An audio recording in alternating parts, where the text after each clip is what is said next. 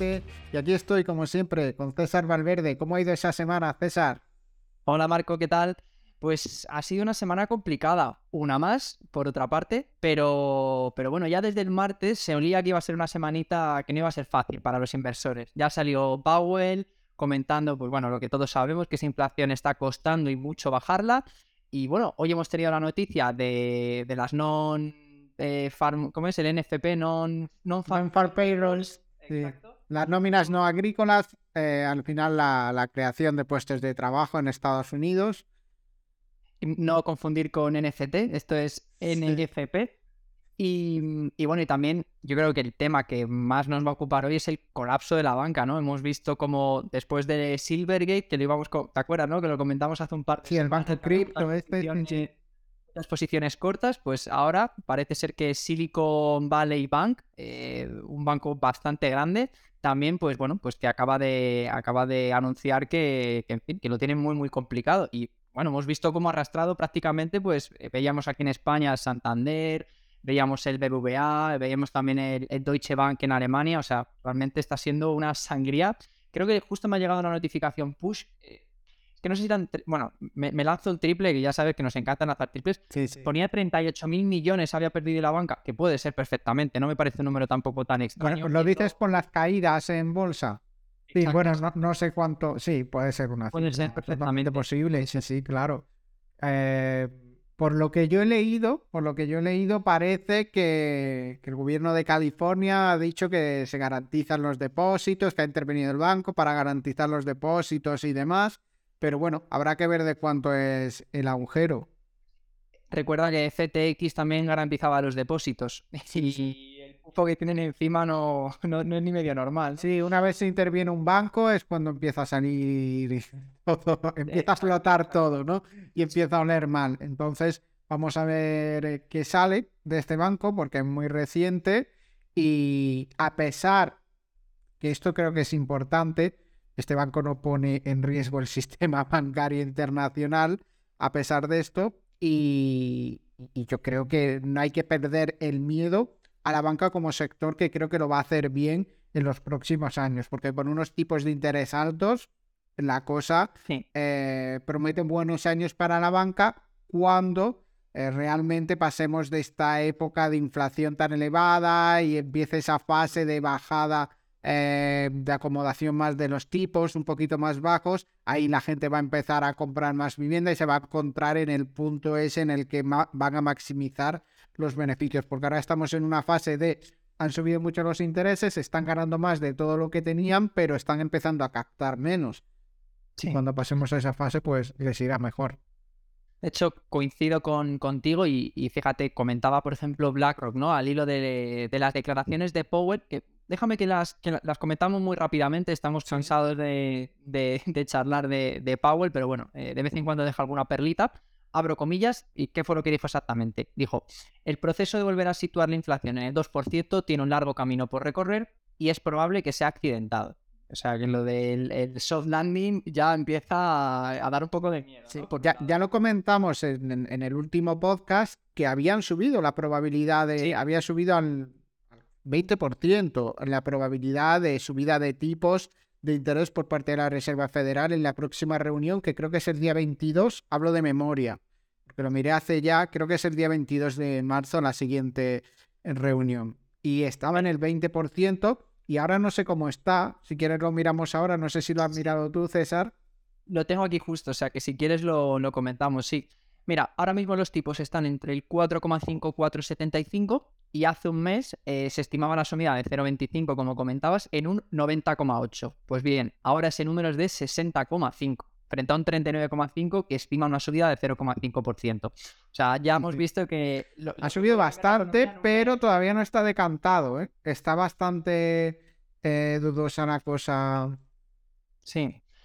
Vamos a ver porque, porque es que hay, en fin, eh, por ejemplo, ¿qué más datos hemos visto que, nos hacen pensar que la cosa no va bien? Eh, bueno, la curva de rendimiento que se ha invertido, los bonos eh, de tesoro a dos años, que ahora están más altos que los de 10 años, esto ya lo ya, ya lo vimos, ¿no? Hace unos meses, pero otra vez, otra vez ha vuelto. Y, otro dato que es el de, el de las nóminas no agrícolas, que claro, cuando he visto el dato era justo cuando acababan de, salir las nóminas, que igual, pues ahora cuando se empiece un poco a madurar el dato, cuando se le empieza a dar una vuelta, igual, igual no es el número exacto, incluso a lo mejor lo que te digo, que igual ya no es un 60, sino que a lo mejor ya es un 50, ¿no? Pero, ¿te parece que comentemos eh, el, viernes, el, dato de, de, hoy, de viernes, de las nóminas? Sí, sí, sí, si quieres, vamos. Pues mira, como las tengo por aquí, te comento. Han aumentado eh, en 311.000 puestos, eh, que se dividen en 265.000 en privado y 46.000 empleados públicos, y el consenso apuntaba que iba a ser en torno a 225.000, o sea, 311 versus 225. Y por cierto, qué envidia al leer este número, eh, solo 46.000 nuevos trabajos públicos frente a 265.000 privados, cuando en España yo creo que debe ser 10% privado, 90% público. Debe ser totalmente, debe ser totalmente al revés. Eh, pero sí, lo que decías, mejor de lo esperado en cuanto a creación de puestos de, trabajo, pero aumenta el porcentaje de, de, parados, ¿no? Que al final pasa del 3,5 al 3,7. Que bueno, dentro de lo que cabe, pues estás en el, en el pleno empleo. Si eso es destrucción de empleo, pues que vengan a España y se den una vuelta, ¿no? Y vean lo que hay, pero de momento no es preocupante.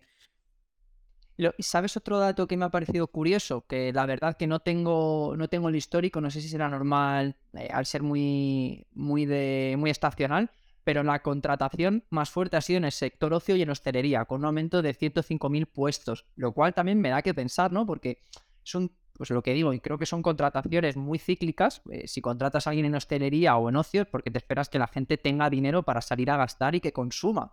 Entonces, yo creo que da como la indicación, ¿no? De nuevo, otro dato más de que la economía sigue en buena dirección, que sigue fuerte, que sigue, que sigue robusta, y por otro lado también es más madera para Powell, que, en fin, ya lo hemos visto, ¿no? Que este dato, cuando a vez que lo ve que se sigue generando em-, empleo, se echa las manos a la cabeza y dice, pues verás tú la que voy a liar en la próxima, en la próxima reunión de la FED.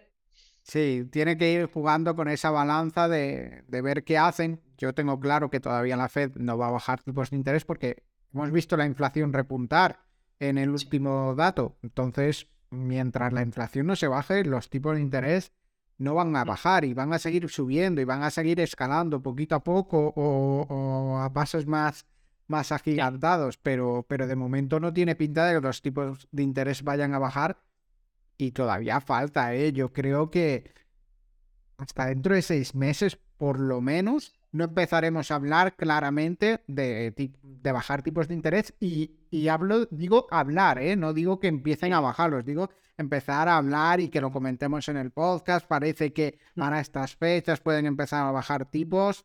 El 2023 yo creo que prácticamente nos lo comemos sin ninguna bajada de tipos.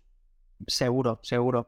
Y acuérdate, ¿no? Hace dos, tres meses eh, a principios de año se hablaba de que ya a final de año iba a tocar ya pues ese quantitative easing, ¿no? Esa reducción de tipos y, demás, inyección de nuevo económica mm. eh, y monetaria, pero es que eh, ni por, ni por asomo, lo veíamos antes, BlackRock ya estima en torno a un 6%, estamos en un 4,5%, pues oye, esos son tres subidas de 0,5 o seis subidas de 0,25. Eh, pues y por ahora, por ahora, ya hemos dicho que con este mercado visto como está, pues no sabemos muy bien. También puede que influya por otro lado, vamos a ver hasta qué punto eh, o, hasta, dónde se puede contagiar la economía. Eh, estoy hablando del, sector bancario, ¿no? que es que hoy ha sido un día bastante gordo. Está, en fin, si, si nos metemos a abrir el SP500, te metes en el sector bancario y es que te dan ganas de, de, llorar, que por cierto no lo tengo aquí abierto, lo voy a abrir porque luego, como siempre comentamos alguna, alguna empresa, y, bueno, así luego lo, miramos por encima.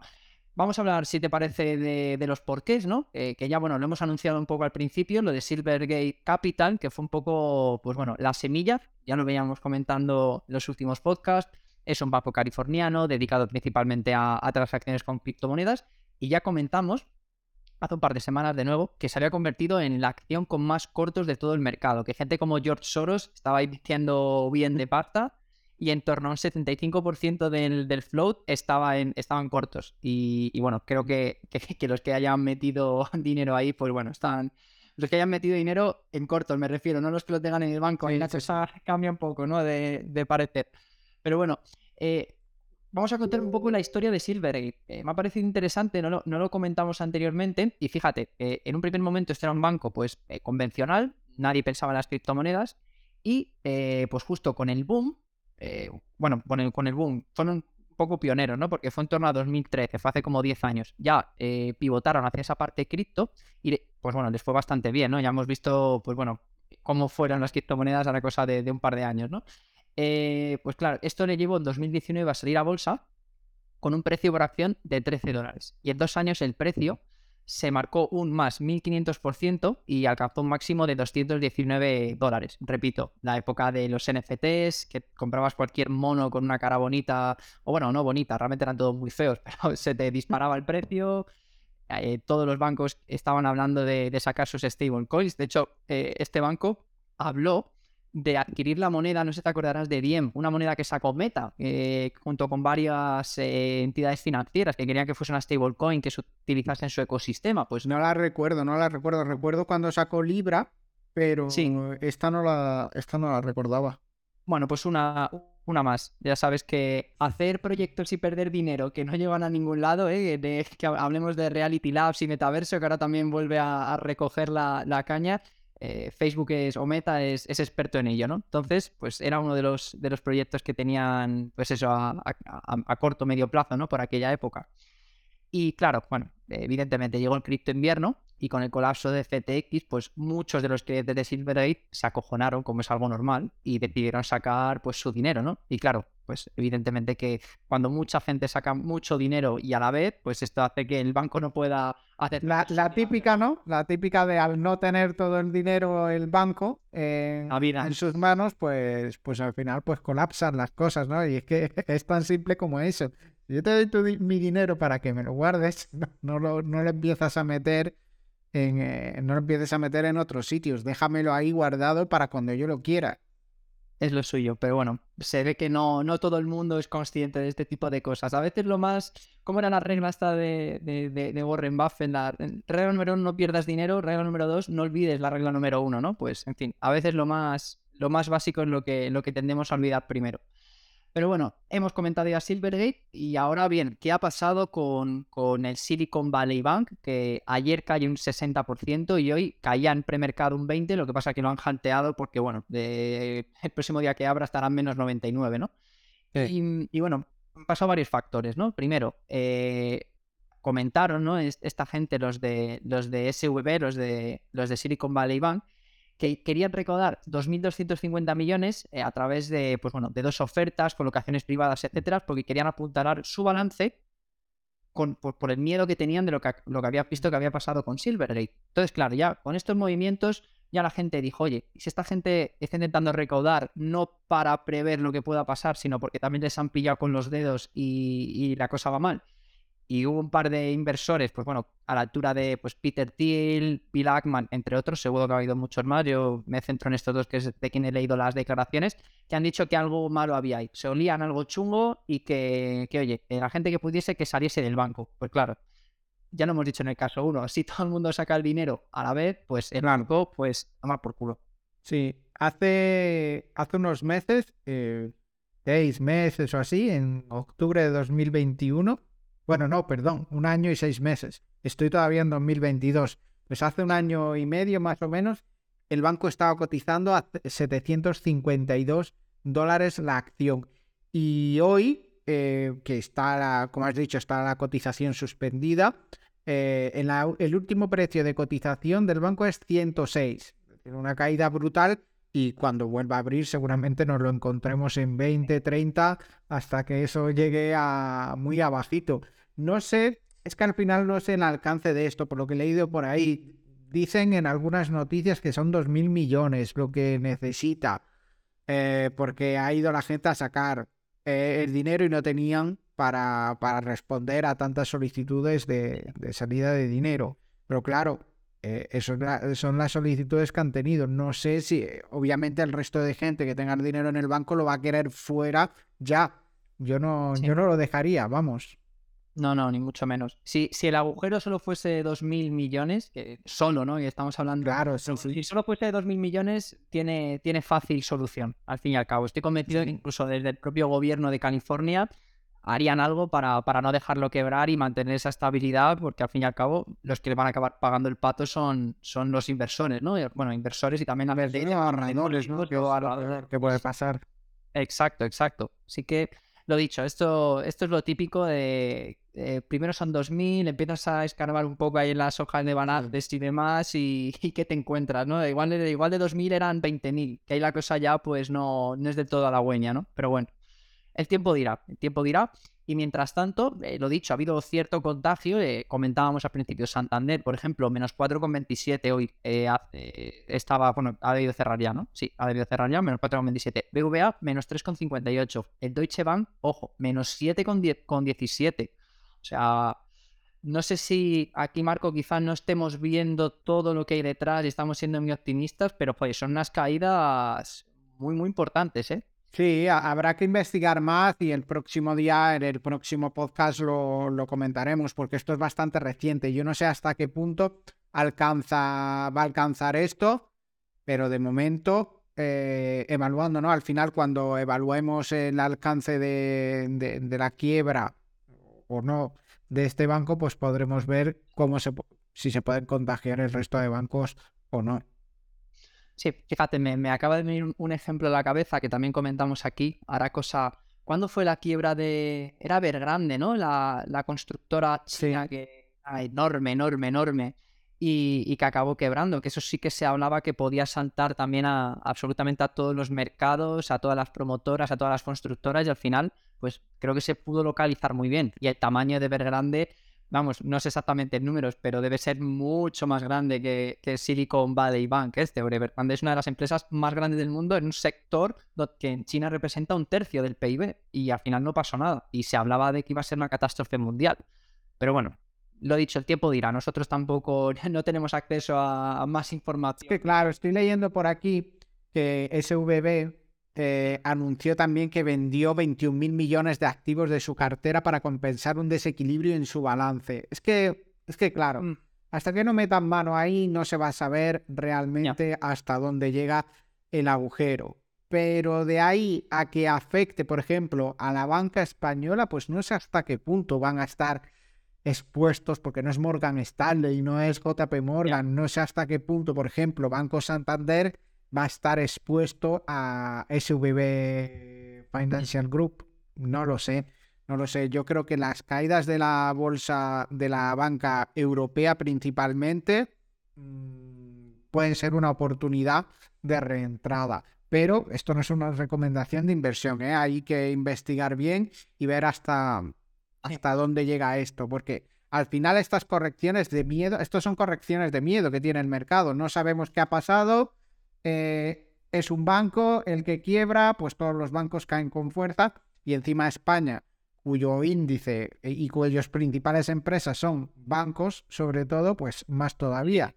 Pero una vez se vea más o menos cómo está la cosa, yo creo que puede ser una oportunidad para entrar más barato. Pero claro, esto lo digo sin saber bien hasta dónde va a ser el alcance. Sí, no, ya lo iremos viendo en las recientes fechas y, y lo traeremos aquí al podcast, así que la gente que nos escucha estará muy bien informada, como, como soléis estar.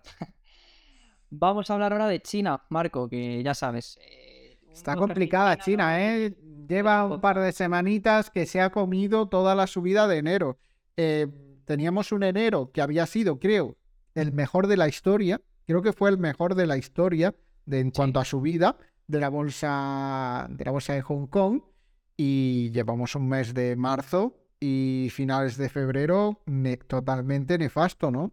Sí, hasta que no, bueno, si es que es lo, mismo de siempre, ¿no? El yo te acuso, tú me acusas, que si China está demasiado plegado a Rusia, que si van a, vamos a prohibir las exportaciones, que si habla el tema de microchips, pero bueno, eh, ha habido una noticia que yo creo que también es interesante de analizar, y es, creo que fue el sábado o el domingo de, esta semana, o sea, de la semana pasada, y bueno, la Asamblea Popular de China, pues lo típico, celebró eh, su reunión parlamentaria anual, se fijó un objetivo de crecimiento de, alrededor de un 5%, que es el más bajo de tres décadas, pero bueno, sigue siendo crecimiento. Eh, ya cada uno que lo, que, lo, que lo vea como quiera. Y lo más curioso es que el gasto chino en defensa va a aumentar un 7,2%. O sea, por encima de su objetivo de crecimiento económico, por encima también del aumento del gasto público general, que es de un 5,7%, y esto se traduce en 230 mil millones de dólares para comprar barcos, aviones, rifles, misiles y, todo lo que, lo que con ello conlleva, ¿no?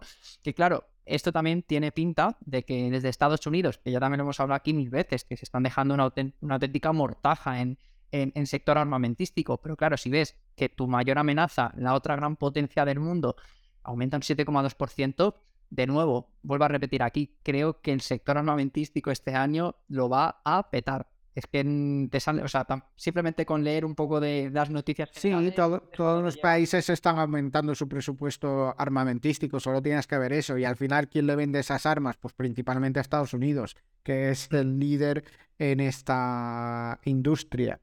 Así que, eh, tristemente, yo creo como tú, César, estoy de acuerdo contigo, que va a ser un muy buen año para el sector armas, eh, armamentístico. Así que... Bueno, noticia, eh, en realidad es triste, ¿no? Porque que tengan que invertir los estados en, más eh, tanques, en más misiles y demás, pues, pues es triste. Pero, pero bueno, es lo que hay, es lo que hay. Y aquí estamos para, para ver lo que, lo que pasa, ¿no? Exacto, la vida nos justa, creo que somos todos conscientes de ello, pero bueno, si le podemos intentar sacar algo de provecho, pues vamos a intentarlo. No soy yo el que inicia las, las guerras, eso que quede claro, no es tú tampoco, Marco. Entonces, pues bueno. Que por cierto, antes ya de saltar al siguiente bloque y hablaría de bolsa como tal, leía una noticia, seguro que la has visto, con respecto al sabotaje del Nord Stream 2, que ahora resulta, no sé si la has visto, que... No la he visto, no la he visto. Pues al parecer hay imágenes de un barco que han grabado por ahí que resulta que eh, estaba lleno de nacionalistas ucranianos y que dicen que ahora son ellos los que han volado el, Nord Stream. Hemos pasado de han sido los rusos 100%, tenemos pruebas, ahora resulta que hay un barco por ahí que se ve, tampoco he visto yo las, las imágenes, simplemente lo, he leído, ¿vale? Así que, que espero que no fuese clickbait. Pero, pero eso, que se está acusando a los nacionalistas prorrusos desde el propio gobierno ucraniano, que van a decir que ni de coña, que son los rusos, y volvemos a la, en fin, a nuestro eterno debate con este tema que, en fin, que quizá nunca se sepa, pero que, yo... al, final van a acabar diciendo que han sido los extraterrestres y a volar. Fijo, fijo, fijo. Yo ya te digo, aquí desde el principio, por, por lógica, es que ya te digo, Rusia no va a reventar algo que dentro de 10 años le va a poder seguir dando dinero. Eh, Europa también sería muy tonto para romper eh, pues ese gasoducto que al fin y al cabo le, en fin, le lleva, le lleva dando gas desde hace pues, ni se sabe. Y aquí el que sale ganando son los americanos, con su gas natural licuado y con sus exportaciones. Entonces, bueno, repito, me vuelvo a poner el cucurucho de, papel albal en la cabeza, pero, pero bueno, para mí yo lo tengo bastante claro. Ahora, en fin, seguro que acabamos, bueno, seguro que acabamos sabiéndolo o no, o quizás no. O quizás, quién sabe. Quién sabe, quién sabe. Pero bueno, vamos a hablar de bolsa, que es lo que nos atañe, y a dejarnos aquí de, Illuminati, eh, Club Bilderberg y, masonería. Vamos a dejar las conspiraciones de lado. Y bueno, vamos a comentar qué han hecho los principales índices americanos esta semana. Pues bueno, el SP500 en la última semana es que todo se pega una buena hostia. Menos 3,84%. En el último mes, menos 4,69%. Ojo ahí. Nasdaq menos 3,17, último mes menos 2,91 y Dow Jones menos 3,67 y menos 4,93. O sea, caídas de, pues, como las que veíamos de forma recurrente hace un año, más o menos, que ya se nos había olvidado, pero estuvimos muchos meses hablando de datos así, acuérdate. Claro, sí, y es que este mes ha sido malo y el mes de febrero también fue malo. No sé si tienes ahí el dato del mes de febrero, pero es que el mes de febrero estuvo en una caída del 4% o así de media, creo yo. No, no lo tengo como tal, pero recuerdo que fue un mes malo también. Sí, sí. O sea, últimamente, lo dicho, bueno, si es que se ve, por ejemplo, pues con las acciones chinas y demás, y hemos visto de tener un super mes y ahora de repente se pierde, se pierde todo lo ganado. Si desde que se empezó a ver que la, que la inflación no había tocado techo y sobre todo la subyacente, ¿no? Que vemos que esa es la difícil verdaderamente de bajar. Y vemos que sigue, sigue, sigue, y cuando nos dimos cuenta de eso, se acabó la euforia, ¿no? Y se, se ha notado mucho en los mercados, evidentemente. Sí, mira, estaba mirando justo eh, el SP500 en febrero cayó un 2,5%. Un Así que eh, otro mes malo, ¿no? Dentro y, y, marzo es que acaba de comenzar, ¿sabes? Es que no lleva mucho tiempo. Sí que es verdad que el Nasdaq lo hizo, lo lleva haciendo bastante bien en lo que va del año. En enero subió un 10,6, en febrero cayó un 0,36 y en marzo ha caído un 1,67. Es el que mejor se está portando dentro de lo que cabe, ¿eh? Sí, sí, curioso, pero, pero es así, es así. Mm, y, fíjate, vamos a analizar eh, por sectores, y es que ya te digo, eh, que rojo está todo, ¿no? El que mejor lo ha hecho ha sido Utilities con un menos 1,7 y consumo defensivo menos 1,77. Si nos vamos a el que peor lo ha hecho, pues estamos hablando de que el financiero ha sido un petardazo brutal y cae un menos 6,56, seguido de materiales, de Basic Materials. Si nos vamos a, la performance de un mes, pues bueno, el que mejor lo ha hecho ha sido consumo defensivo, seguido de energía, pero bueno, con menos 1,55 y menos 2,52. Y por el otro lado, el que peor, peor, peor eh, lo, ha hecho, que por fin ya tengo este, tengo dos ETFs que los tenía, los tenía en rojo y ahora por fin ya los tengo en verde, es Real Estate, que como ya comenté hace unos cuantos podcasts, le metí un corto porque, bueno, yo creo que que, es un poco la dirección que tiene que... que lo, tienes, lo tienes en positivo ahora, ¿no? Lo debo tener un más 0,40%. Eh, sí, uno estará en un 25 y otro en un 0,40. Pero bueno, lo dicho, que ya por fin, por fin están buenos. Yo lo, voy a... joder, macho, pero si es que cómo puede estar esto, cómo puede estar esto en, rojo, no entiendo. Ahora ya parece que, que empieza poco a poco va, va castigando la bolsa al sector. Sí, sí. Y bueno, si te parece, vamos a, vista de pájaro. El SP500 abierto. ¿Y qué tenemos por aquí? Pues todo lo tenemos muy, muy rojo. Pero si tuviésemos que destacar algo, pues mira, yo destaco eh, temas semiconductores quizás. Tenemos a Intel que se aprecia esta semana un 2,40, AMD un 1,76. Es que es de lo poquito verde.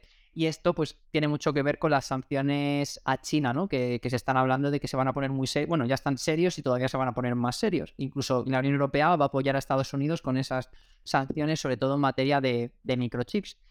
Y creo que la acción así a simple vista, la que está más verde, un verde radiactivo, verde, verde potente, verde que nos gusta, es General Electric, que creo que tiene mucho que ver también con, pues, eh, yo creo que está en línea, ¿no? Con Rolls Royce, ¿no? Eh, poco industrial, tiene mucho que ver eh, con el tema del transporte aéreo, con su división también aeroespacial, eh, que ahora mismo pues la demanda se está disparando, es pieza clave tanto de Airbus como de Boeing y ahí pues General Electric, Rolls Royce, eh, pues yo creo que, lo, pueden hacer muy bien. Ya, ya lo comentamos también en el podcast anterior y, General Electric, pues oye, puede que sea también una, una, apuesta, una apuesta de futuro. Genial, genial, sí, pues la seguiremos porque sí, dentro del mapa de calor este donde se ve el mercado es de lo poco que está, que está en verde, ¿eh? Es que el resto es, mira, veo también Alteria, más 0,62, que creo que ha vendido o ha comprado, no sé, la verdad que como tampoco lo llevo mucho, lo, la, empresa esta que se llama Jules, que es la de, la de los vapers, no sé si ha comprado ahora una empresa de vapor que sí que es legal porque el resto está con tema de juicios, creo que por eso se, se aprecia en 0,62, es que, es, que, es que poco más, si es que te vas a que no. Bueno, servicios financieros, JP Morgan menos 7,77, Bank of America menos 11,11, Wells Fargo menos 11,70, The Charles Schwab Corporation menos 20,72. O sea, es que, claro, hablamos de empresa con, con, una capitalización enorme, ¿no? Y BlackRock menos 8,34. O sea, es que está todo, está todo muy, muy, muy rojo. Sí, sí pues bueno, a ver, a ver qué pasa. Cuanto más rojo y cuanto peor se ve la cosa es cuando hay que comprar normalmente, cuando la cosa empieza a recuperarse, cuando ya se ha salido todo el mundo. Y es que este mercado está siendo como una prueba de resistencia, ¿no? De a ver quién aguanta hasta el final, porque te va matando poquito a poco, poquito a poco. Llevamos ya eh, un año, dos años bastante malos en la bolsa, prácticamente. Llevamos la segunda mitad de 2021 y todo 2022 como años bastante malos en, en la bolsa. Así que, y bueno, y este año ya se han comido casi todas las subidas de enero. Así que, bueno, Qué felices estábamos en enero, Marco, qué felices. Era, era otro año, era otra, otra dimensión. Es que y, me voy a poner un poco abuelo, abuelo historietas, ¿no? Pero cómo pasa el tiempo, ¿eh? Es, tremendo, macho. Es tremendo. Sí, eh, esas subidas de enero ya aparecen en otro, otro mundo. Sirvieron para meter a todo el mundo de nuevo en esa ola de subidas de que parecía que si no se te escapaba el tren y otra vez ahí está castigando el mercado Pero bueno, lo importante, lo que decimos siempre, hay que estar con nuestra cartera bien equilibrada, bien diversificada, que no nos pase como a los accionistas de Silicon Valley eh, Bank, es decir, el que tuviera muchas acciones de Silicon Valley Bank o todos sus ahorros ahí metidos, pues estará tirando de los pelos y no de un rascacielos. Pero si al final era el 3% de tu cartera, pues bueno, pues te jode, pero, pero no, sí. no tanto. Sí, sí, coincido. Y mira, hablando de diversificar, voy a hablar de una empresa que yo tengo en cartera, que me fue muy bien, me ha ido mal, ahora parece que va un poquito mejor. La debo tener, bueno, estoy hablando de Sea Limited, eh, empresa, bueno, que es un conglomerado que tiene parte de e-commerce, parte de entretenimiento digital y parte de fintech, eh, basada en Singapur, da mucho servicio, pues eso, a la zona del, sureste asiático, Filipinas, Singapur, más que China, es, o sea, me mm. refiero a otros países. Y, y bueno, esta semana lleva un más 11,87 eh, también lleva, eh, desde que comenzó el año, un más 40%, que tener en cuenta que el año pasado fue, creo que perdió un 30, un 25%, y ahora llevaría en un menos 40, cosas así. O sea, esta, de las que escuecen, pero bueno, creo que por fin han dado con la tecla. Eh, típica empresa que pues que cada año aumenta, aumenta mucho sus ingresos, pero que sigue dando pérdidas. Pues por fin, por fin, lo podemos decir ya con la voz y con la, ¿no? con la boca bien, bien grande por fin ha comenzado a dar beneficio, por lo cual yo creo que, le podemos echar una ojo a esta empresa. Y bueno, vamos a comentar rápidamente ingresos eh, más 7%. Y ahora, por orden de ingresos por rama de negocio, eh, por importancia, tenemos Shopee, que es la parte de e-commerce, eh, ha aumentado un más 32% year over year. Luego está Garena, que es la de entretenimiento digital, menos 33%. Que está eh, Limited, pues son los creadores ¿no? del juego, el, el, Free Fire, este, o sí, se llama Free Fire. Sí estaba pensando Fire Arcade, es que hay tantos juegos lentos con Fire que, que bueno, que es un juego pues, ya debe llevar cinco años por lo menos y que al final pues los juegos se queman y hay que pasar al siguiente, ¿no? Entonces, eh, bueno, la parte de, entretenimiento digital no va extremadamente bien, pero luego tenemos también la parte de Money, ellos se hacen llamar a sí mismos el PayPal, ¿no? De, pues del sureste asiático y ha crecido un 93%. Así que, pues bueno, positiva esa parte. Y claro, estamos viendo que da, que da beneficio, ¿no? Pues beneficio por acción, fíjate, ha marcado 0,72 dólares cuando el mercado esperaba menos 0,55. Y esto ha sido sobre todo porque el beneficio de explotación ha sido ya de 300 millones y sobre todo porque han recortado de forma muy inteligente, que esto es algo que llevan haciendo ya cosa de, de medio año porque se estaban expandiendo muchísimo, sobre todo por Latinoamérica, pero claro, eh, como dicen los de Pirelli, la potencia sin control no sirve de nada, ¿no? Pues estos iban un poco a, regar de dinero todo lo que pillaban y ya creceremos, ¿no? Pues han dado cuenta que así no puede ser, vamos a afianzar bien los mercados en los que en los que se nos está dando bien, vamos a intentar pues mejorar márgenes eh, y es lo que han hecho, mejorar márgenes de explotación y por fin, pues lo dicho, más de 300 millones cuando antes pues era, era negativo. Tengo por aquí más datos interesantes. El GMV, el volumen medio de mercancías, más 8%. Luego tienen una caja de 3 billion, 3 mil millones. ¿Y sabes quién es su máximo accionista, Marco? Una empresa que también hemos hablado muchísimo. Últimamente no pasa por su mejor. Por su. Te voy a dar una pista. Sector de juegos. No, me lo imagino totalmente. Tencent. Sí, sí, bueno, me lo imagino, no lo sé. Sí, sí. Tencent que está metido en. Cualquier. La gente que nos escucha si tenéis metido algo de dinero, eh, ya sea en Electronic Arts, Take Two, cualquier empresa de videojuegos, que sepáis que, que Tencent estaba antes que vosotros. Eso es, vamos, 100%. Bueno, pues a ver, a ver qué tal, Marco. A mí es una empresa que, bueno, y creo que por... Ha sido muy castigada durante el último año, porque, eh, como has dicho, pues cayeron todos esos márgenes en la, rama de videojuegos, en la... Eh, no tanto los márgenes, sino incrementaron menos los, los ingresos en tanto en esta parte de, marketplace como en la parte de que se llamaba Shopee y en la parte de videojuegos. Así que ahora parece que han mejorado márgenes, que están dando buenos resultados y, parece que se encamina de nuevo a, hacia arriba.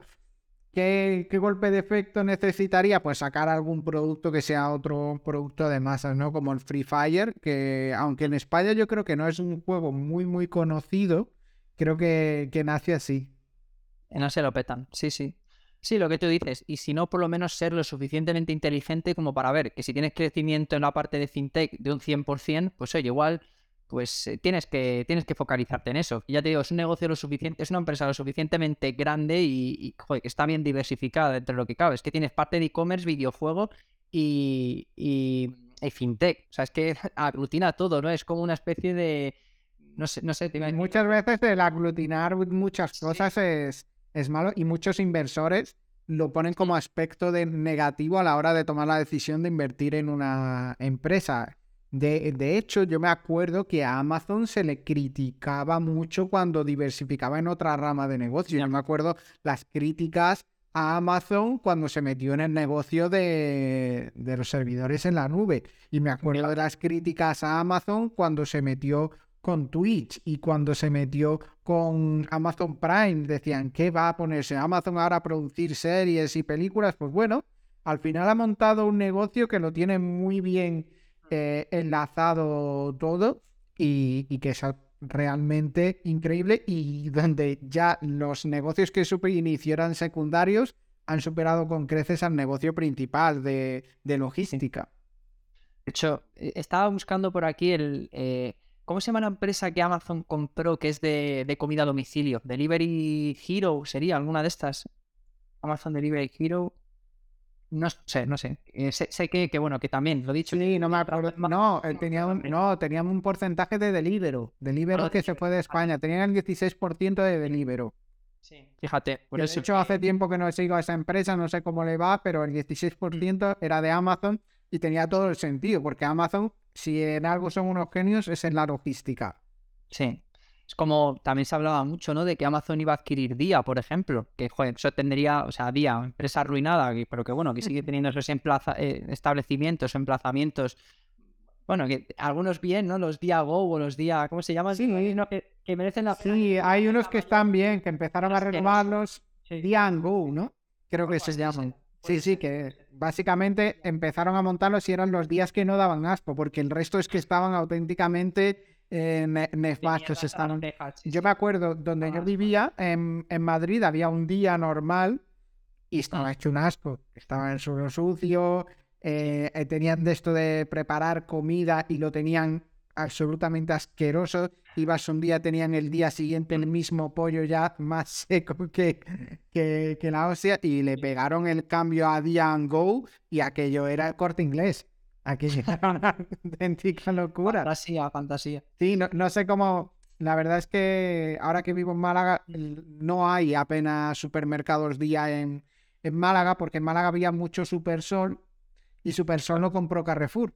Entonces ahora todos los supermercados, te diría que el 90% de los supermercados de Málaga son Carrefour Express, porque eran supersones eh, pequeñitos que se han transformado ahora en Carrefour Express. Adáptate o mueres, sí, sí, totalmente. Pero bueno, lo dicho, que a veces, bueno, como todo, ¿no? A veces está bien diversificar, eh, si sabes poner el dinero donde tienes que ponerlo, si pues eso, tienes buenos gestores que el asset allocation se lo toman en serio y no se dedican a expandirse porque sí, pero en el caso de Sea Limited, lo dicho, que parece que se están dando cuenta, pues que si a lo mejor el entretenimiento digital no es lo que ahora mismo toca o que no ha sacado todavía ningún producto, pues tendrá que centrar en esa parte de e-commerce, fintech o lo que sea. Así que, bueno, a ver qué nos depara el, el siguiente trimestre y, lo comentaremos también por aquí.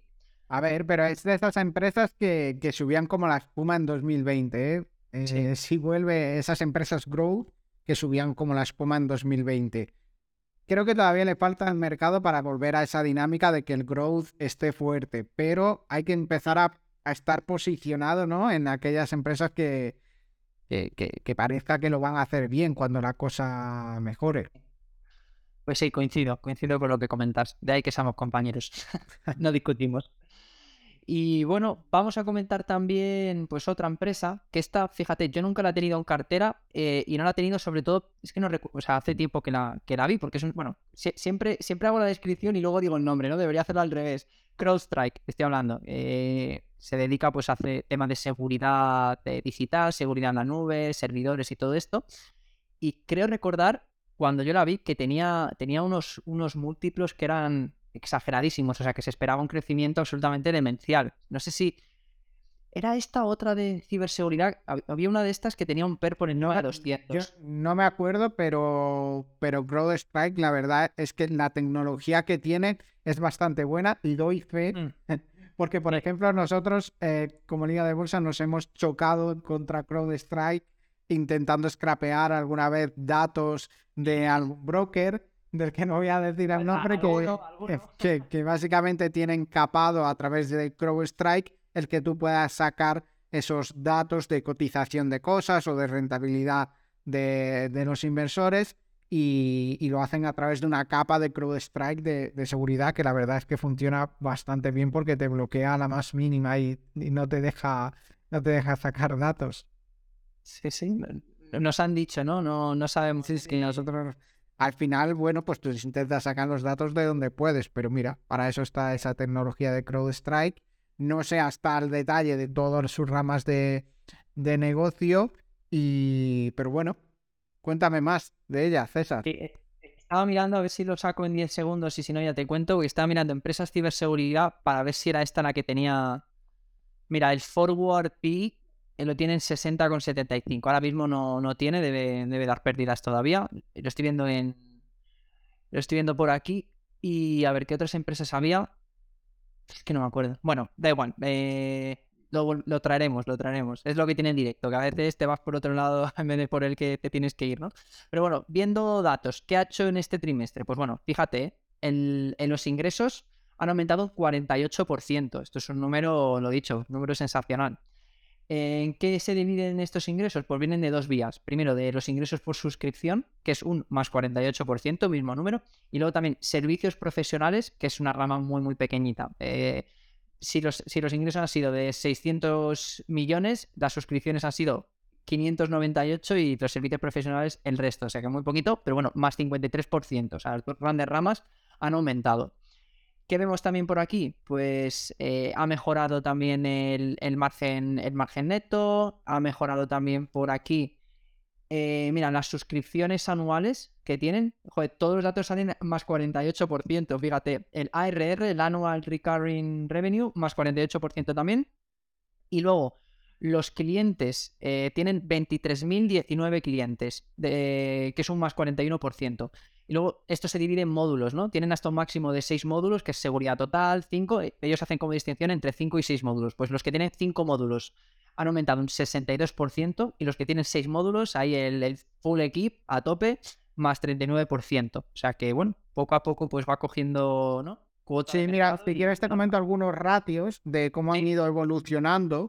Por ejemplo, el price to sales, el precio a ventas, que este ratio cuanto menor sea es mejor, ha ido mejorando poquito a poco con los años. En 2019 era de 27, en 2020 era de 53, 2021 de 28, 2022 cayó a 11 y ahora ha subido un poquito en 2022 a 12,76 pero de ese 57 a ese 12, de 2020 a 2022, la diferencia es bastante, bastante grande. En cuanto a ratios de liquidez, eh, eh, quería mirar por aquí el, el- el dato de, de flujo ratio precio, flujo libre de efectivo, y ha ido mejorando también con, con los años. Se ha pasado de 130, por ejemplo, en 2019, que es el primer dato que me aparece, a 25.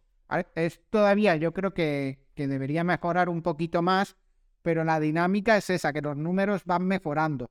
Sí que es verdad que en cuanto a beneficios, la empresa eh, no, está eh, no está mejorando tanto. Así que, bueno, vamos a ver, vamos a ver cómo va avanzando. Estaba mirando por aquí algún ETF también. eh, pues eso, pues para tenerlo. Lo que pasa es que me está cargando de lento y el ordenador que. Mira, el iShares Cyber Security and Tech, por ejemplo, IHAK de BlackRock, el primero que me ha salido, pues por ver alguna empresa, ¿no? Que quería, quería ver a ver si me acordaba de cuál era la que tenía un- unos, unos ratios que eran. puf, eh, la empresa se veía, pues eso, que iba generando ingresos, que cada vez estaba mejor, pero bueno, eh, es que estaban unos números que no, no, tenían, no tenían ningún sentido. Mira, posiciones. Pues mira, los principales que podemos hablar. Mira, Palo Alto. Igual era Palo Alto Networks. Déjame. Mira, te, te digo alguna y por si quieres bichear alguna. Eh, Octa, por ejemplo, Fortinet, eh, Action Technology. Palo Palo Alto, Alto. de hecho, esta empresa yo me acuerdo que hablamos hace muchísimo, muchísimo en el podcast. Sí, sí, sí, por eso. Si es que antes hablábamos, recuerdo con el tema de, pues, por ejemplo, de Corea del Norte, que pues que hizo varios ataques, ¿no? Así más o menos de seguido en Estados Unidos. También tema de, de, robos en carteras de blockchain, que estas empresas también, pues, oye, que, que el día de mañana, pues, pues si al final otra vez vuelve el boom por las criptomonedas y demás, que esperemos que, que sea así, pues van a seguir produciéndose esos ataques, ¿no? Entonces, tiene que haber alguien que salvaguarde el fuerte, ¿no? Aquí tenemos este tipo de empresas. Y mira, por ejemplo, Palo Alto, simplemente por comentar eh, el PER, que era el que, me, el que me, me llamó mucho la atención porque era de, de triple dígito. Mira, Palo Alto Networks, el PER es de 2.395. O sea, sí, totalmente disparado porque tendrá muy pocos beneficios o estará muy cara comparado con los beneficios Claro. que tenga. Exacto, ahí está. Sí, sí.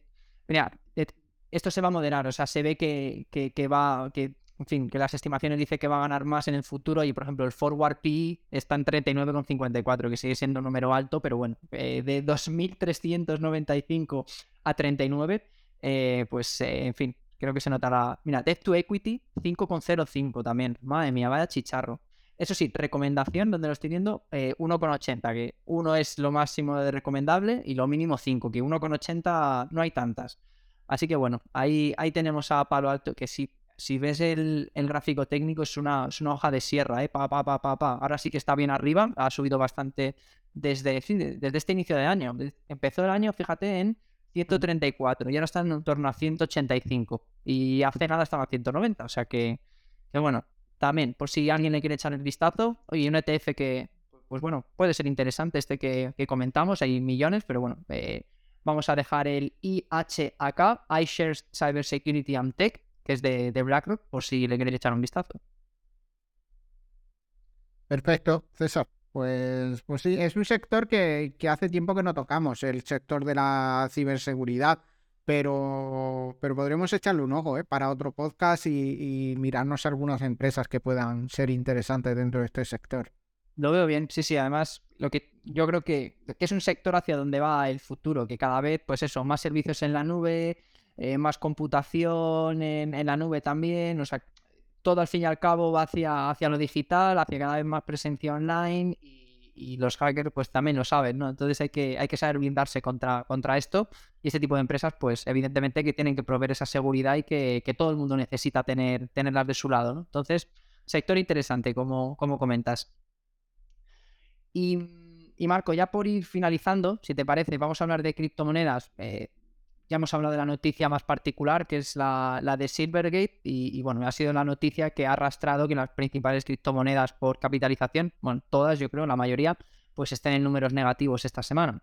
Tenemos por aquí, por ejemplo, Bitcoin, que pierde un 11,30%, Ethereum pierde un 10,90%, eh, Polygon menos 14%, eh, Neymar, AKJ Solana, eh, menos 18,45, Polygon menos 14, todas, todas, todas están en rojo. Y bueno, fíjate, la que menos Ripple. Y es que leí el otro día, que lo he leído tantas veces que ya ni me meto a leerlo, la verdad. O sea, leo el titular y sigo. Sí. Pero decían que ya sí que podría estar cerca, que esto ya lo comenté también hace dos meses, hace cuatro, y lo vuelvo a comentar hoy. Parece que ya está cerca el juicio, bueno, el, el veredicto, ¿no? De, por parte de la SEC, que, que, bueno, que llevan desde, llevarán dos o tres años. Esto se remonta hace ya mucho tiempo. Eh, que bueno, que, que, yo creo que capó eh, Ripple cuando, cuando estaba mejor, ¿no? Así que, en fin, vamos a ver en qué. Claro, Ripple creo que llegó a 3 y pico, 3,2 y ahora veo que están 0,37. O sea que, que lo dicho, eh, cuando sea ya el, el, diagnóstico definitivo lo comentaremos por aquí y diremos, por fin, esta ya es la buena y lo podemos contar. Mientras tanto, tenemos que seguir esperando. Exacto, exacto, César.